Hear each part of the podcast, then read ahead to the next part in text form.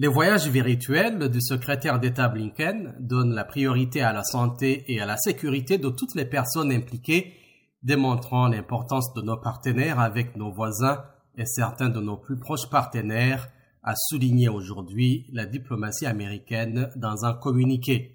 Il va ainsi commencer demain à mettre en scène des déplacements par visioconférence avec ses homologues Anthony Blinken va rencontrer virtuellement Justin Trudeau et son ministre des Affaires étrangères Marc Garneau.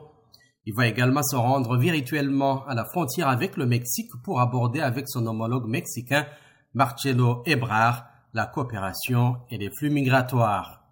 Mardi, Joe Biden a eu son premier sommet bilatéral virtuel avec le premier ministre canadien Justin Trudeau. Les deux dirigeants ont promis de relancer leurs relations mettant l'accent sur la lutte contre le Covid-19 et contre le changement climatique.